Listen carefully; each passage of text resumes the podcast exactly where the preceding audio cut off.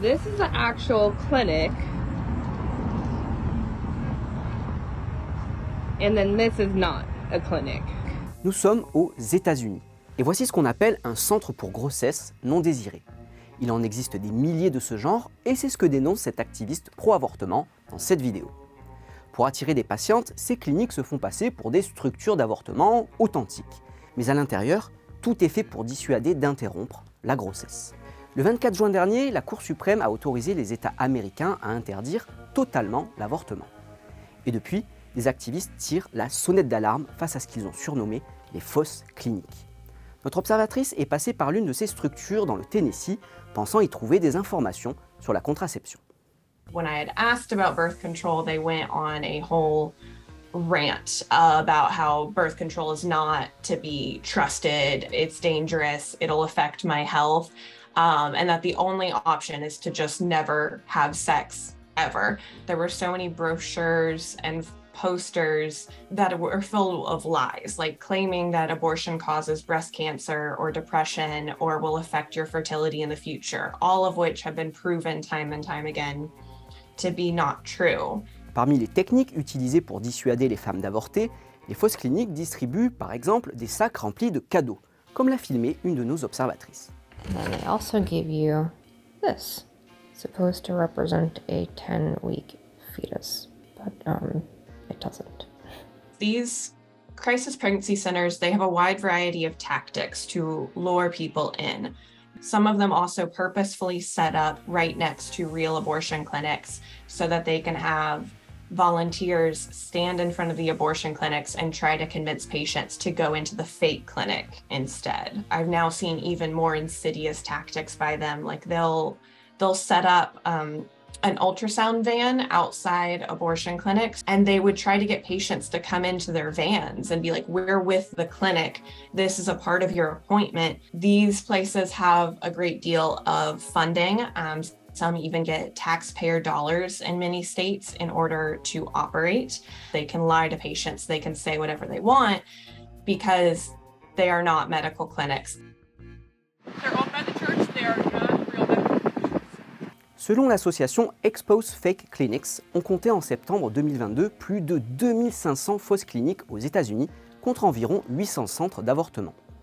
Prior to Roe v. Wade being overturned, we had eight buildings providing abortion services in the entire state of Tennessee, and something like 11 times more fake clinics. There's a lot of confusion and chaos right now. People are unclear if their state has legal abortion access or not, and it could change any day now for a lot of states. Crisis pregnancy centers are counting on that. They want people to not know where to go and end up going to the clinic when there aren't any abortion clinics in a state.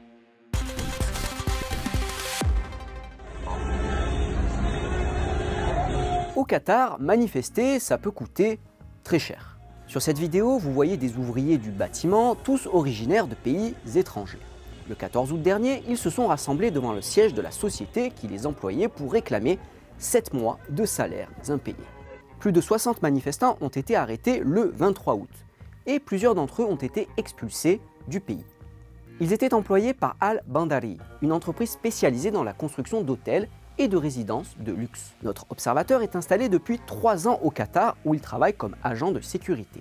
Il s'est rendu récemment sur le lieu de vie de ses ouvriers et il témoigne à visage caché. You see the beds and everything, it is like a trash town. This was where they were living. So many of them were deported actually, and uh, this was their accommodations. They have left their luggage, personal belongings, everything. Les salaires impayés, c'est un phénomène courant au Qatar. Comme nous l'a expliqué Max Tunen, le chef du bureau de l'Organisation internationale du travail à Doha. So this is a common problem in the construction sector. In the construction sector, there are first tier contractors, second tier, third tier, etc. And sometimes it takes time for the money to move down those chains, and often it's the workers who are not paid at the end. Company good?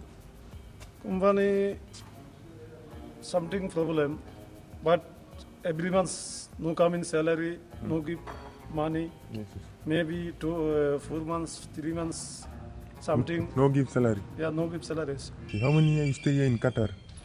uh, five year finish six year start Sous la pression d'ONG internationales, le Qatar a créé un organisme pour recueillir les plaintes des travailleurs non payés. En 2018, l'Émirat a mis en place un fonds destiné pour les dédommager. Mais les procédures prennent trop de temps, selon Max Tunen.